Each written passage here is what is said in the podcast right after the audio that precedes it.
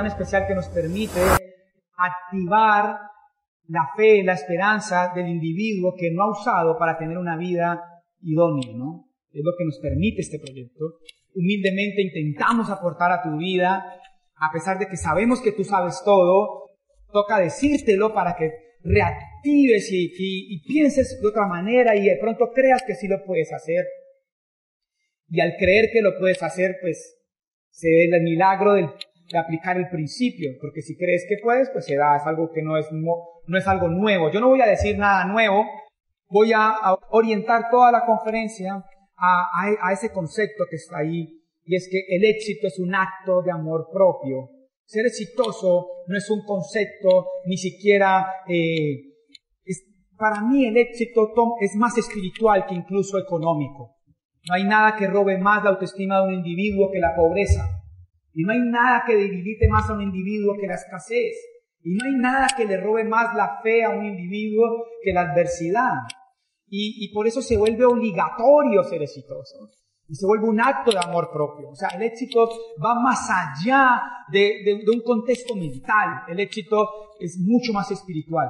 Desde mi perspectiva, la espiritualidad aplicada al éxito magnifica al individuo y lo hace pleno. Poder hacerse exitoso y espiritual al mismo tiempo que es este proyecto lo permite, creo que es el, lo que deberíamos tener como mensaje independiente del negocio en tu corazón y saber que ser exitoso no es una cuestión eh, de, de elección, sino una obligación. No es una cuestión de elección ser exitoso, porque hay algo que es sumamente importante y es entender que ya estamos vivos.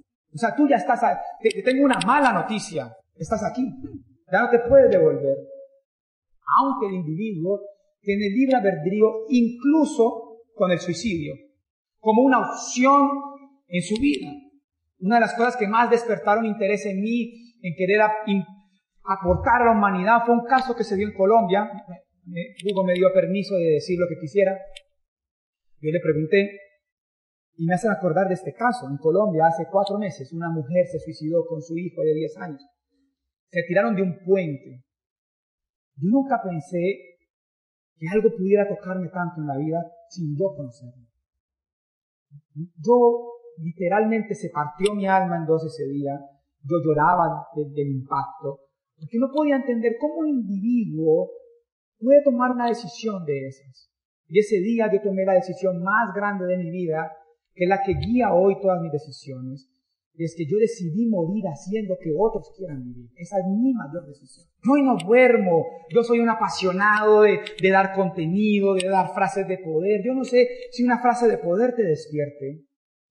Yo no sé si un video te despierte. Y por eso soy así como me he metido de lleno en eso. Porque para que esa mujer hubiera decidido eso pasaron dos cosas en su vida. Y era una, no tener fe. ¿Sí? Haber anulado la posibilidad de que existiera algo superior que pudiera cambiar su vida. Claro, ella anuló la opción del milagro. O sea, ella dijo, no hay milagro, no hay opción. Desde un plano un poco de una dimensión espiritual, ella elimina la, la opción del milagro. Esa es entendible desde el punto de vista de que cada vez es más difícil creer, con tanta, lo que nos debe unir más nos divide.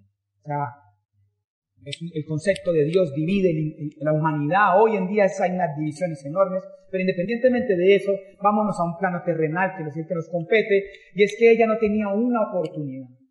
Porque en su mente aparecían dos opciones. No hay nada milagroso que me salve y no tengo ninguna opción.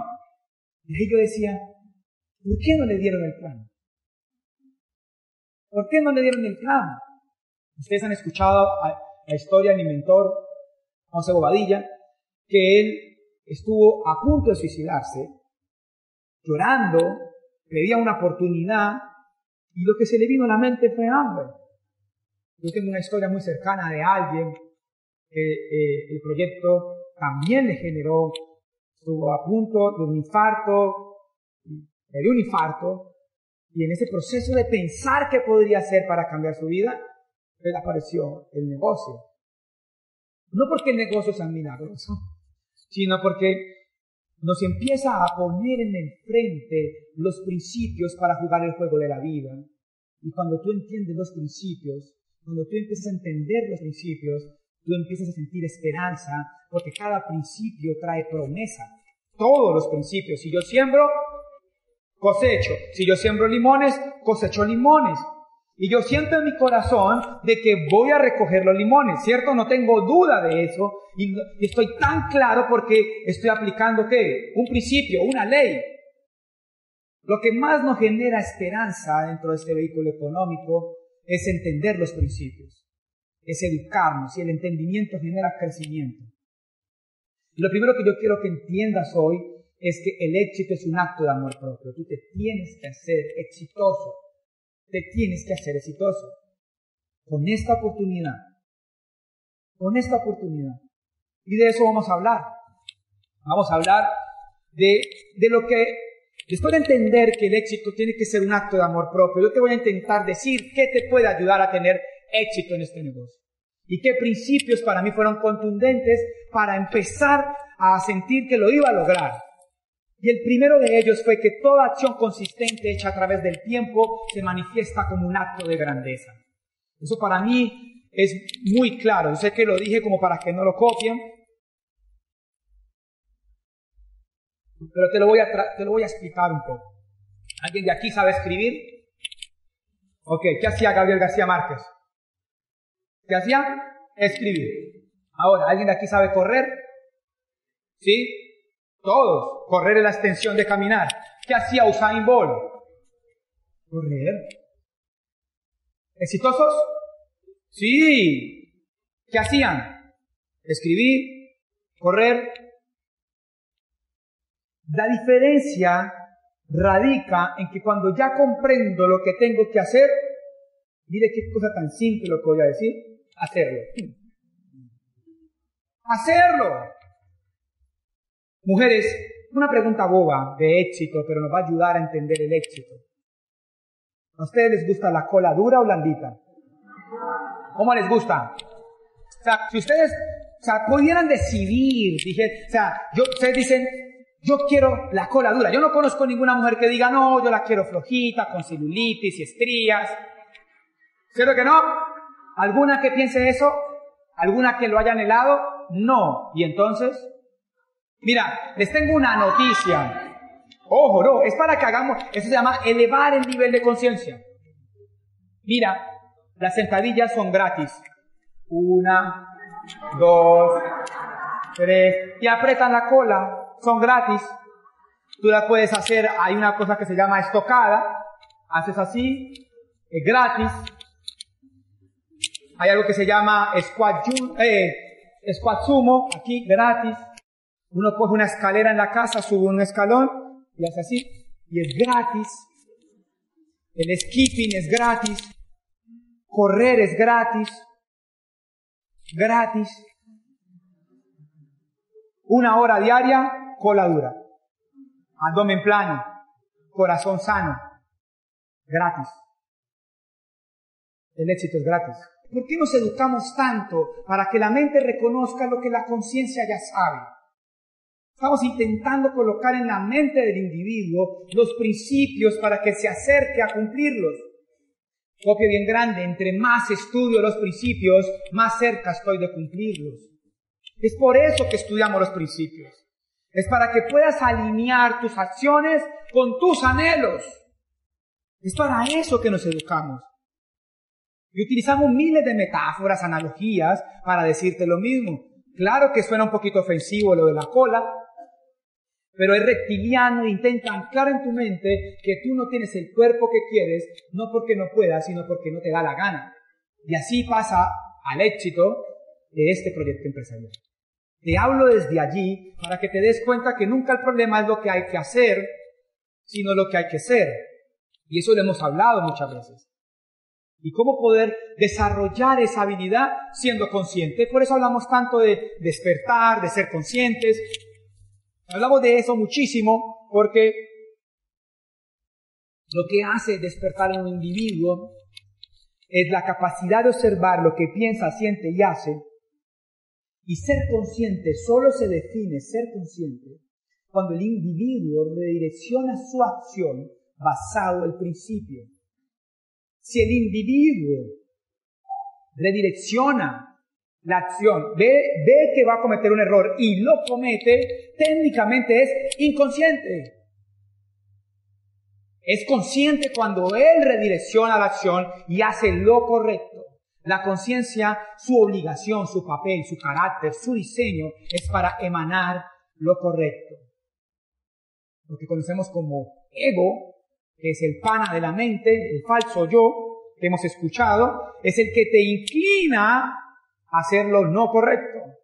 Y ahí es el juego en el que yo mantengo.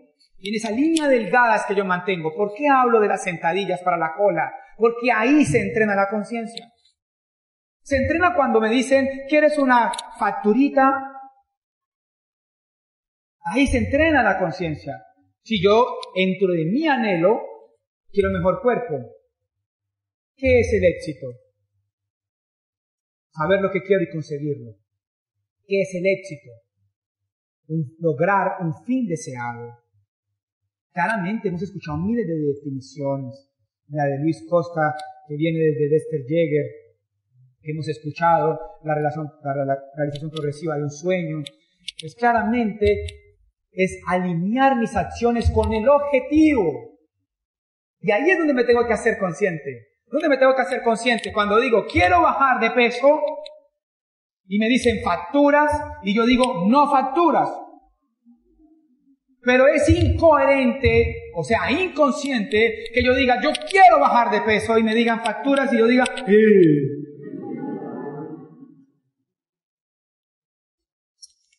Y es aterrador ver el individuo cómo no traslada sus decisiones en el futuro.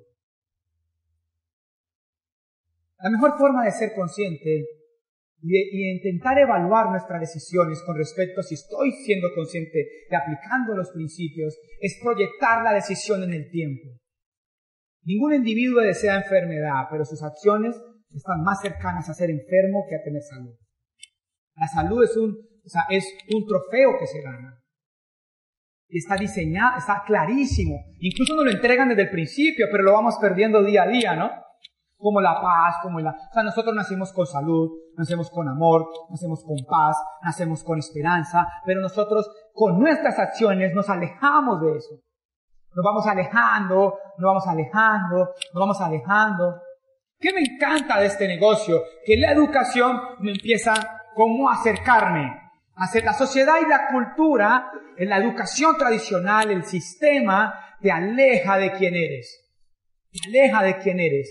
Este proyecto empresarial a través de su sistema educativo y la atmósfera y el mismo hacer del negocio, la misma, la misma intención de construirnos nos va acercando a volver a ser lo que somos.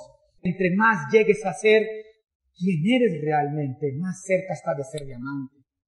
Y es eso lo que hace la educación. Nos va acercando a quién eres. Incluso hay un principio espiritual que dice que si nosotros todos pusiéramos ese horizonte de lograr ese carácter meta, de volvernos la mejor versión de nosotros mismos, pues el nivel de unicidad sería altísimo y el nivel de amor entre todos nosotros sería altísimo.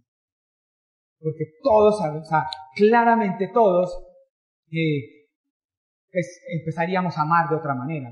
Permítame hacer un poquito de filosofía con respecto a eso. Y voy a definir filosofía. Filosofía es amor a la sabiduría. Y, cuando estamos filosofando, estamos intentando eh, como sacar los principios, como decantarlos, como, como mirarlos, a ver cómo, qué era lo que hacían los filósofos. Los filósofos definieron leyes solo mirando el cielo. Por ejemplo, hay una ley que se define solamente mirando las nubes, y es la ley de impermanencia. Tú miras las nubes y tú ves que eso nunca se queda quieto. Ahí te, das cuenta que todo pasa. Y es un principio que hemos escuchado. ¿Alguien ha escuchado que todo pasa? Pero ¿cuánto lo aplicas en las circunstancias de dolor? Y ahí es cuando no hay conocimiento. Ahí es cuando no hay conciencia. O sea, cuando hay conciencia es cuando aplico el principio. volvamos al punto, y, y al punto que quería filosofar un poco, que me, que me enamora y me demoré muchos años en entenderlo. Sé que es profundo lo que estamos hablando, pero no hay nada mejor que llegar a este negocio por la puerta correcta. Cuando tú ves el fondo y no la forma y te logras enamorar de la forma del negocio, tú nunca te vas. Si tú solamente ves la forma, cualquier negocio es mejor. El fondo de este proyecto es lo que hace que nos quedemos y lo que nos apasiona tanto. Pues, he tenido la oportunidad en los últimos tres años de viajar por todo el mundo, principalmente América. Cada 15 días viajo, viajo, como me apasiona tanto eh, poder aportar a la vida de las personas, acepto las invitaciones y no, no me escatimo en pagar el precio que haya que pagar para ir a hacer la oratoria. No lo hago por dinero, lo hago porque me apasiona, es mi propósito de vida. Yo me demoré mucho en entender esto y por eso estoy hablando de los nuevos, porque cuando yo llegué a este negocio, yo llegué con espasmo emocional y con espasmo espiritual. No quería sino a mi esposa, mi mamá medio cabía, mis hermanos quedaban prendidos de la camiseta de mi mamá y mi papá prendido de un dedo de mi hermano y no cabía nadie más. No tenía alto nivel de amor. Realmente era muy ajeno a mí. Y socialmente en el éxito tradicional, el amor es ridículo. El amor no aporta a las habilidades empresariales. Yo recuerdo el día que renuncié a mi empleo para dedicarme a este negocio. Yo le pregunté, yo quería, yo solamente le hice una pregunta antes de renunciar y le dije, ¿qué te importo como persona? Y me dijo, soy empleado, ¿qué tiene que ver eso? Y yo, ok, gracias, me has dado la respuesta. Muchas gracias, me voy de aquí. Yo sé que lo hemos escuchado, pero quiero decírtelo quiero entregártelo. Y es que haciendo todo ese recorrido, pude afirmar uno de los principios que está ante los ojos de nosotros más poderosos, pero que nos negamos a él. Y es que somos únicos y que somos perfectos. Cada individuo. Yo no me había percatado de eso hasta cuando empecé a viajar y a viajar. Y yo decía, mira, nadie, Nadie se parece a André Dondoni. Pero empecé a notar que nadie se parece a nadie. Cuando yo entré a este proyecto, y quiero confesar desde mi mayor profundo mi corazón, yo comparaba, yo miraba, yo evaluaba. Yo estaba en mi, mi actitud, mi, educación tradicional y mi estatus y mi proceso profesional me llevaban a hacer juicios de valor. Y lo más estúpido era que eso generaba emociones. Claro, porque si yo te digo que tú no eres como yo quisiera que fueras, eso me genera una emoción. O sea, el concepto me cae mal. ¿Se, entiende? Y eso empezó a, a menguar, a menguar, a menguar en mi vida, a menguar, a menguar, a menguar. Yo hoy siento amor profundo por cualquier individuo, o sea, a menguar, a menguar, a menguar, pero no era así. Si alguien me preguntara cuál sería la estrategia más grande para construir este negocio, yo diría que amar más. Pregunta, ¿alguien de aquí se va y se cepilla? ¿Alguien de aquí se va y se cepilla? Ok. ¿Hasta cuándo? Toda la vida. ¿Conocen a alguien que haga lo mismo? ¿Quiénes? Todo el mundo. Entonces, si yo tuviera la capacidad de amar a todo el mundo, ¿A cuántos podría auspiciar? A todo el mundo. El principio es el siguiente, lo que aprecio me aprecia. Lo que aprecio me aprecia. Y, eso es algo difícil de entender. Nosotros llegamos a este negocio y empezamos a hacer un negocio de una manera muy técnica, pero no hay mejor forma de crecer en este proyecto empresarial que amar a la gente. Qué increíble cómo ningún individuo es ajeno a vivir el amor, a vivir esa experiencia. Ojo, ¿qué son principios?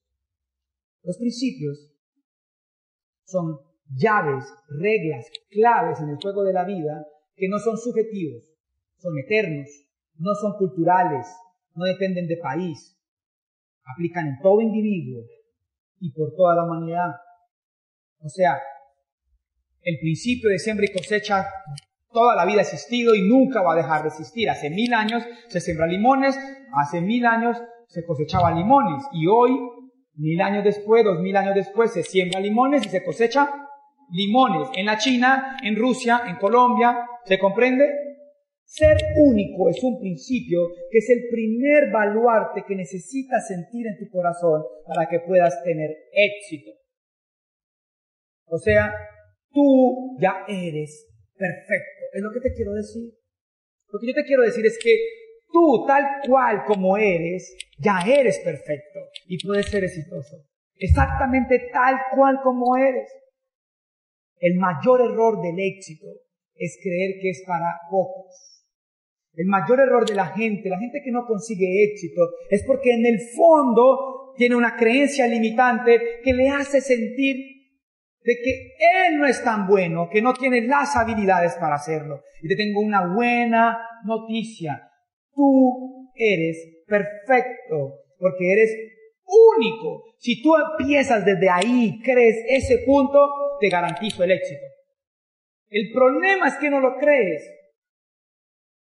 ¿Sabes para qué te educas? Para eso. Para que empieces a descubrir que si eres único. Para que empieces a ser auténtico. No hay nada que acerque más a un individuo a ser diamante que la autenticidad la capacidad de, liberarse y ser Él. Y ese punto es importante, o sea, tú eres único y eso para mí lo quería comentar porque ahora que yo venía yo decía, ¿qué le puedo decir a Argentina? ¿Qué le puedo decir? Y el primer principio es que la autoestima sí es importante en el éxito, pero la palabra lo dice clarísimo, autoestima. Y la autoestima son actos conscientes de amor propio. ¿Te amas? ¿Tú te amas? ¿O tú bien? O sea, no hay nada más. O sea, yo quiero, incluso, tengo en estos momentos, estoy en una etapa de mi vida que tengo dotes de humildad. O sea, estoy en mi etapa más humilde. El juego de, las, de los eventos no es que tú aplaudas a quien viene. El juego de los eventos no es que tú digas, qué bueno ese, acá le dicen cra, máquina, copado, no es ese. El juego es que tú entiendas los principios para que tu vida cambie. No es para que nos aplaudas. Es para que tú digas, yo soy único, yo voy a ser exitoso porque me amo, yo me voy a educar porque quiero entender los principios, yo voy a poner la acción porque es lo que me hace lograr el resultado. Y he llegado a la conclusión, ¿y por qué estoy hablando del amor en este concepto? Es que la falta de acción es falta de amor propio. Cuando tú no pones acción es porque no te amas. Cuando tú no pones acción es porque tú lo que le estás diciendo al universo, a la vida es, yo me amo poquito y no me lo merezco. Porque si tu vida, tu familia, tus hijos no son razón suficiente para darla toda, entonces ¿qué es razón? Si no es esa la razón, entonces ¿cuál es la razón? Que si no pongo acción es porque no me amo. Y permítame decirlo, no lo tomen a mal, ni extremista. Pero fumar, tomar, comer mal es falta de amor. Que a los 60 años, si tú medio te haces un poquito conscientes, te vas a dar cuenta que te va a pasar factura, no pastelitos, sino factura de verdad. Y esa factura va a ser enfermedad, condiciones económicas adversas por la cantidad de medicamentos, estética eh, totalmente contraria a la que querías. Y terminas viviendo una vida que no querías.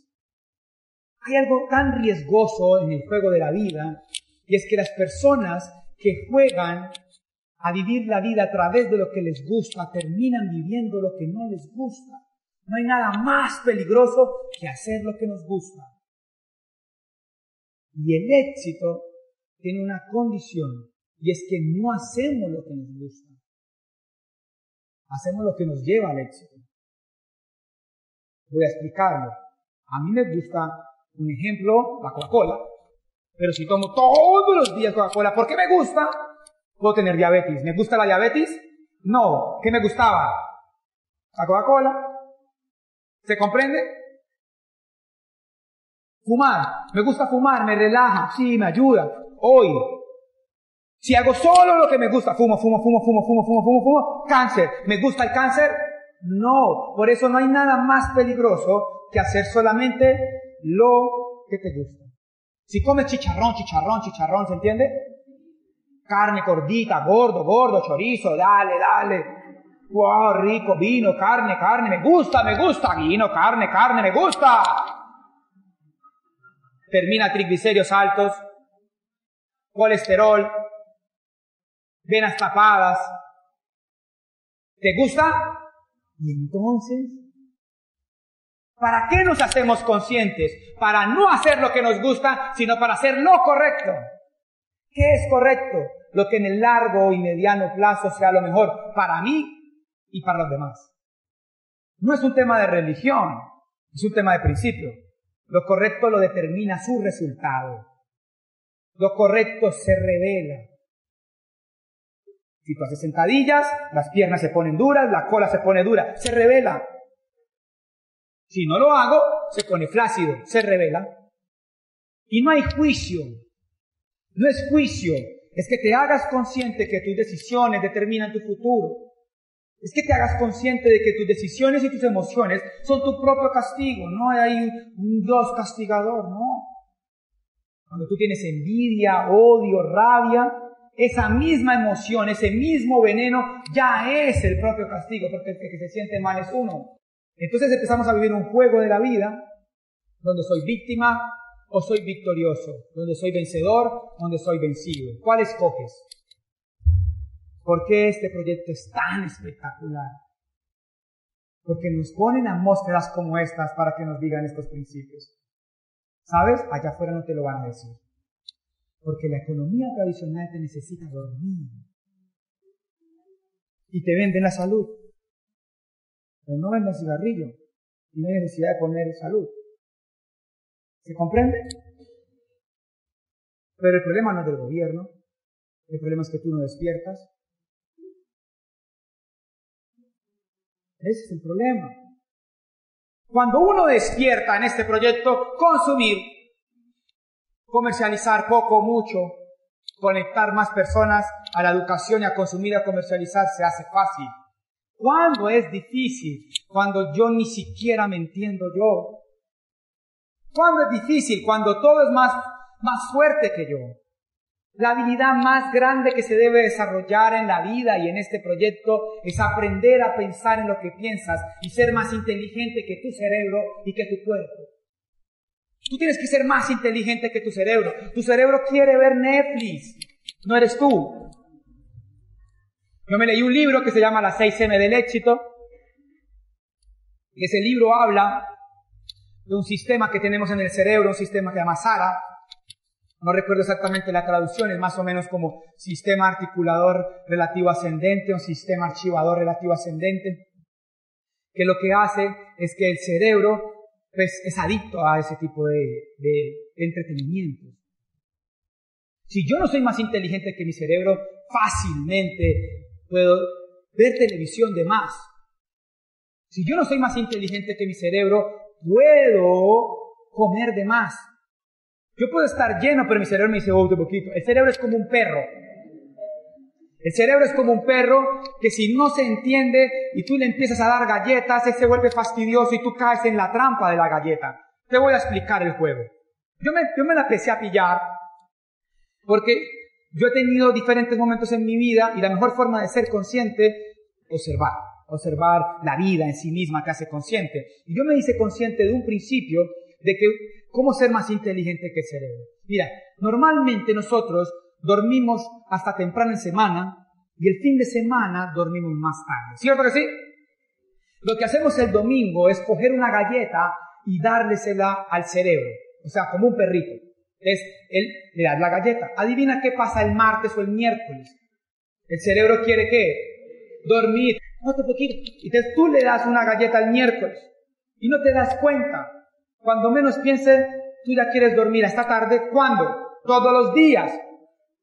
Cuando tú te levantas todos los días a la misma hora, el cerebro no puede volver a influir. Se le olvida, porque el cerebro queda condicionado a ese aspecto. Lo mismo pasa con la comida y el marketing lo sabe. ¿Sabe qué sabe el marketing? Que tú antes trabajabas toda la semana. Pero para la depresión de la monotonía, el fin de semana vas a un asado con cócteles. Ya lo sabe el marketing. Entonces el marketing te dice happy hour. Martes y jueves after office. Entonces, como ya te pasa, tú caes en la trampa. Te ya es martes, jueves, sábado. Y así es el juego de azar, así son los casinos. La gente que termina siendo dominada por cualquier vicio es porque su cerebro fue más inteligente que él. No le ganó el juego al cerebro. De las cosas a las que más le debes ganar, no solo para el éxito en ambos, sino en cualquier cosa en la vida, es aprender a ganarle a tu cerebro. Ser más inteligente que tu cerebro, aprender a pensar en lo que piensas. Observar cuando tu cerebro te dice, tengo hambre, y tú evalúas si realmente tienes hambre. No a dejar que el cerebro tenga hambre y como. Porque lo más seguro es que si evalúas, no tenías hambre, solamente es un impulso. Cuando el cerebro está desocupado, se llena de ocio. Lo que hace este proyecto es que nos ocupa, ¿no? Y de las cosas más interesantes que yo empiezo a ver es cómo, sin darnos cuenta, cambiamos los hábitos. Y, nace una pregunta, ¿es, ¿es tan necesario esto para el proyecto? Yo no sé si sea necesario o no, pero sí es mejor para una mejor vida. Y la visión de Amway es personas ayudando a personas a tener mejores vidas. Por eso nos educa. Porque si lo que cambiara la vida fuera el dinero, no nos educan en esto. Sencillamente, pues, facturaríamos más, construiríamos más ganamos más dinero. Pero dinero sin conciencia es igual que no tenerlo. O sea, literalmente, hablamos de eso también hoy, de que cuando hay conciencia, pues la vida es más fácil, la vida fluye, no hay problemas, pero tenemos que empezar a despertar. Tú tienes que empezar a pensar si lo que haces hoy lo haces porque es correcto, si lo haces es porque es bueno para tu vida, si lo haces te edifica, te hace mejor persona, si lo que haces te ayuda a ser mejor y apliquémoslo directamente al negocio. ¿Qué te ayuda más? ¿Leer o ver televisión? Leer. ¿Y has logrado observar cómo tu cerebro te saca de leer? ¿Quién ha visto cuando uno coge el celular? Uno dice, voy a llamar un mundo, viene, viene yo el dondoño, voy a llenar la orientación empresarial, la voy a llenar, lo, vea, lo prometo. Y cogen el celular y ya van a empezar a llamar.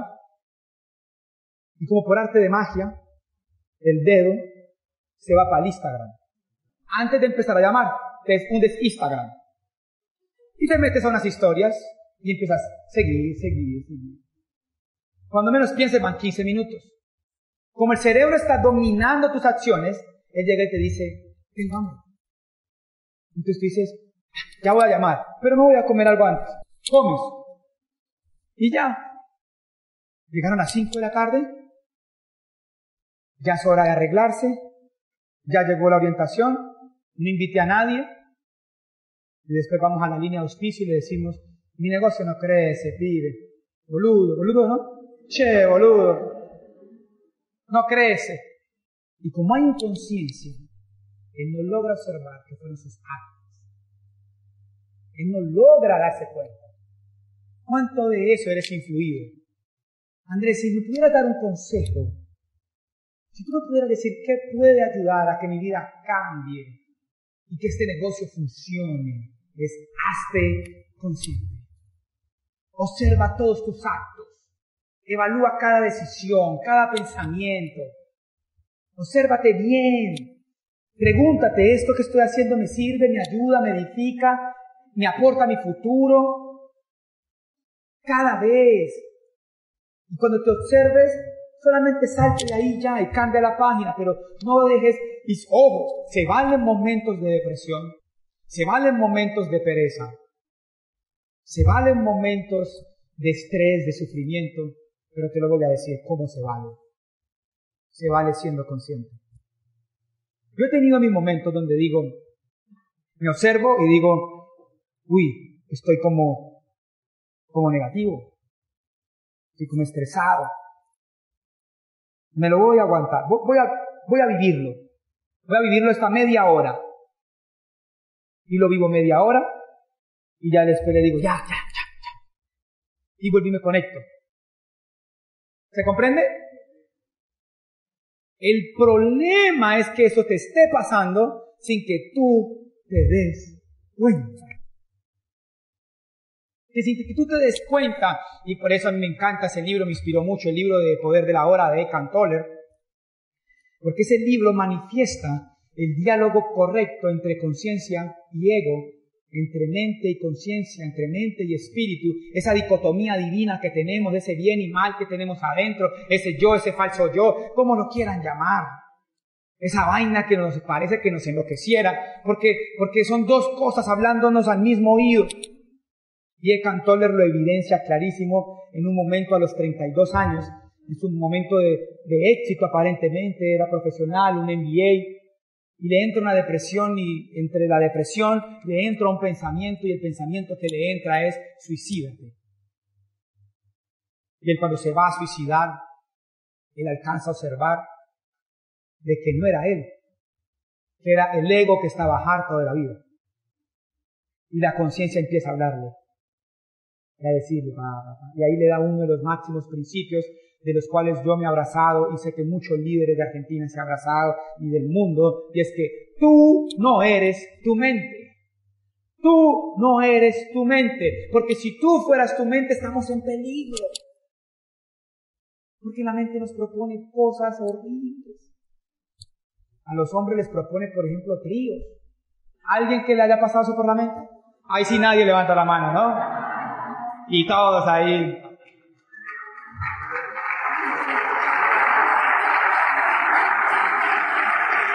Mira, la mente en una rabia te puede proponer pegarle a tu esposa. Y uno ahí como que, ¿lo hace o no lo hace? Y es que cuando la emoción supera la conciencia, el ser humano actúa con incoherencia.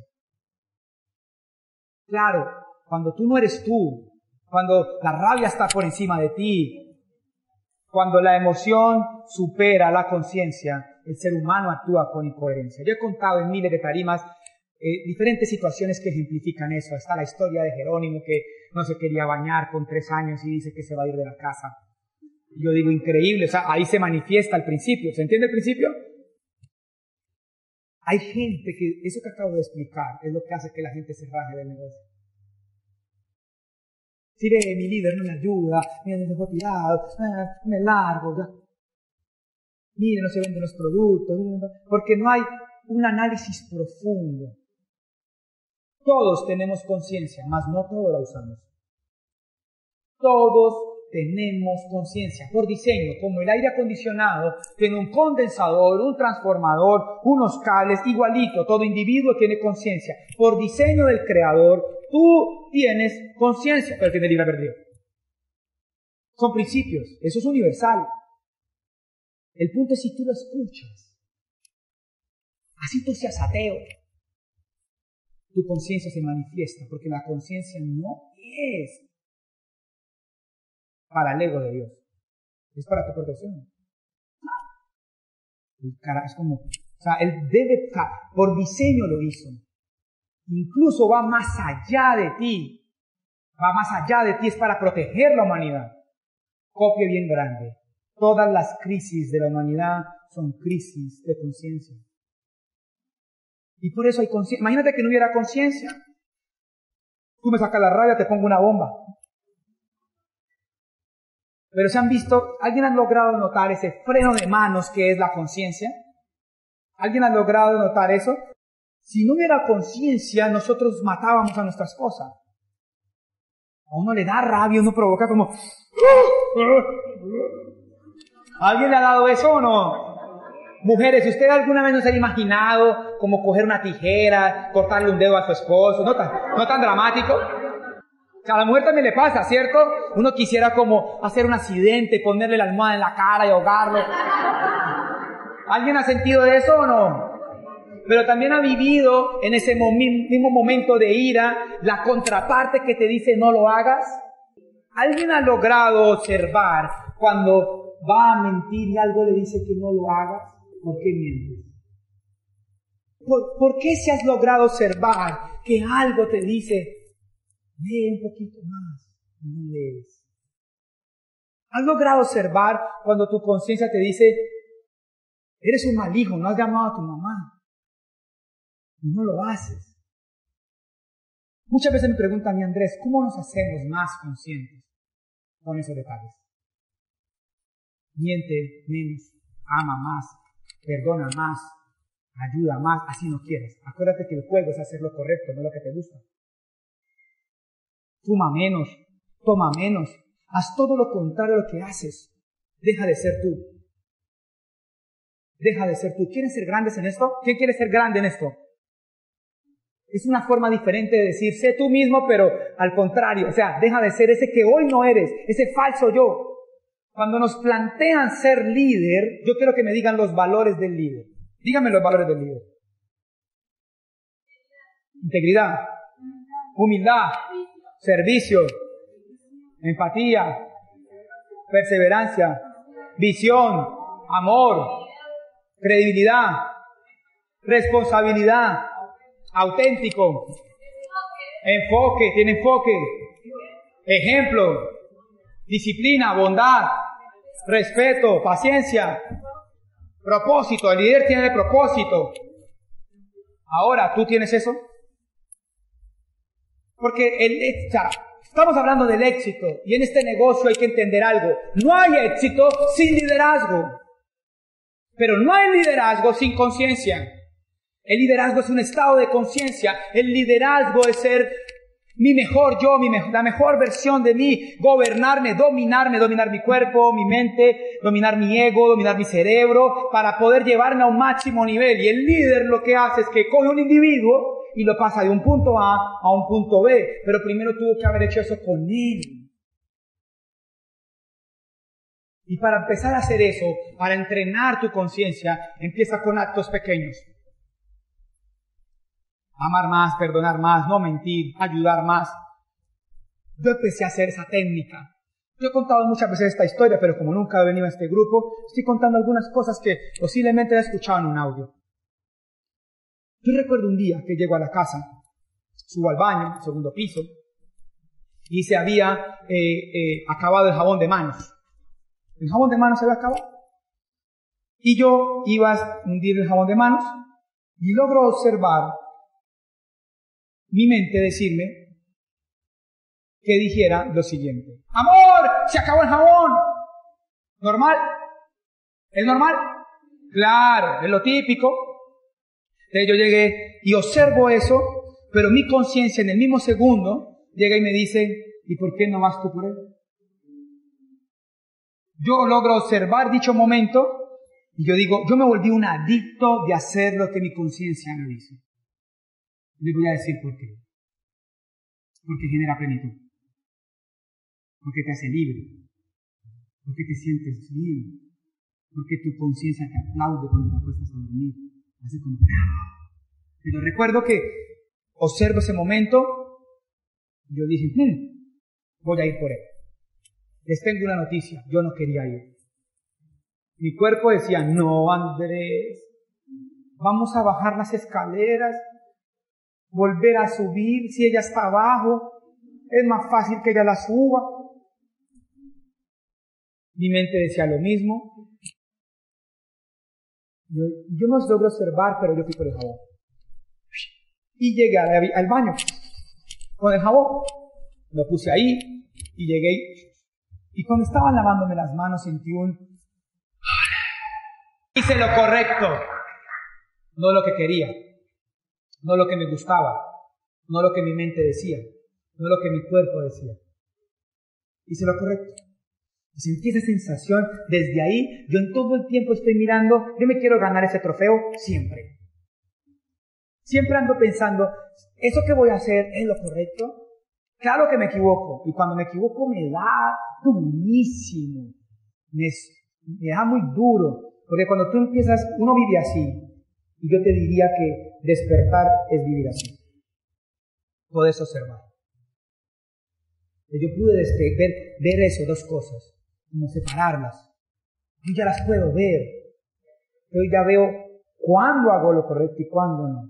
Y cuando no lo hago, me duele mucho. Hay gente que decide ser inconsciente para no sentir el dolor del cargo de la conciencia termina casi cauterizándome, como para que no haya una segunda voz que le diga, la estás cagando. Y empezamos a, a, entrenar esa parte de nosotros, de volvernos insensibles a la intuición, insensibles al espíritu, insensibles a la conciencia. Tú eres bueno por esencia. Todo ser humano es bueno por esencia. Pero te vuelves insensible y te vas alejando y te vas alejando. Y entonces, ¿qué hace el sistema educativo? Venga, que usted no es así. Venga, que usted es bueno. Venga, que usted ama. Venga, que usted tiene conciencia. Venga, que usted puede. Y la zanahoria son las metas. Entonces uno empieza, libro, audios, eventos, libro, audios, eventos, libro, audios, eventos. Sí, y la meta ya, y uno sabe que tiene para poder llegar allá, tiene que, libros, audios, eventos, dar el plan, ¿sí? y empieza un proceso de transformación sin darse cuenta por una zanahoria, que es una calificación. El trofeo más grande de este proyecto es en quién te conviertes a través de conseguir la meta y no la meta. Ese es el trofeo más grande. Cuando yo veo a Yamil, ayer yo sentía demasiada admiración. Yo decía, lo que hace el sistema educativo con un individuo, lo que hace, yo decía, ¡guau! Claro, ya estaba listo, pero esto llegó y ¡boom! Yo vine hace tres años, yo me acuerdo cuando conocí a, a Paulo hace tres años, y yo lo vi, y lo veo hoy, yo digo, ¡wow! Increíble que a todos los líderes. Yo digo, wow, lo que hace. Claro, hay personas que llegamos acá en menos tanto, en otras cosas. Yo llegué aquí muy mal emocionalmente y espiritualmente, pero el proyecto me elevó mi nivel de inteligencia emocional y despertó en mí una espiritualidad genuina. La religiosidad es asistir, la espiritualidad es aplicar. Yo no creo en ese que, que habla de ser espiritual, pero odia, pero miente, pero engaña, no, yo no creo en eso. La espiritualidad es comportamiento. Yo sí soy espiritual. Y con respeto amo a Dios. Con respeto. Lo amo profundamente. Pero soy de los espirituales que intenta aplicar, que tiene defectos, que sufre, que llora. Soy humano. Y mira que cuando yo observo la espiritualidad de mi perspectiva, me doy cuenta que tiene más lógica y más sentido común que lo que no. Lo que sucede, y este principio me cambió la vida, es que lo que es lógico para la mente no es lógico para el espíritu. No son lo mismo. No juegan la misma lógica. La lógica del jabón es la lógica de la mente que lo traiga a ella. La lógica del amor, que es el que está cerca al espíritu, ya lo traigo yo. ¿Se entiende? ¿Se comprende? Pero la lógica del espíritu claramente había que comprender qué no, qué había pasado ahí. ¿Se está comprendiendo? Y para cerrar, cuando el éxito es un acto de amor propio, obliga a hacerte consciente para conseguirlo. Y, resumo diciéndote que lo mejor que te puede pasar, lo mejor que te puede pasar es que te obligues a ser exitoso. Porque para poder ser exitoso tienes que cambiar la raíz. Copia bien grande. El éxito es fruto y no raíz. Digo, el éxito es, sí, fruto y no raíz. Entonces, claramente, hasta que yo no cambie la raíz, no tengo éxito.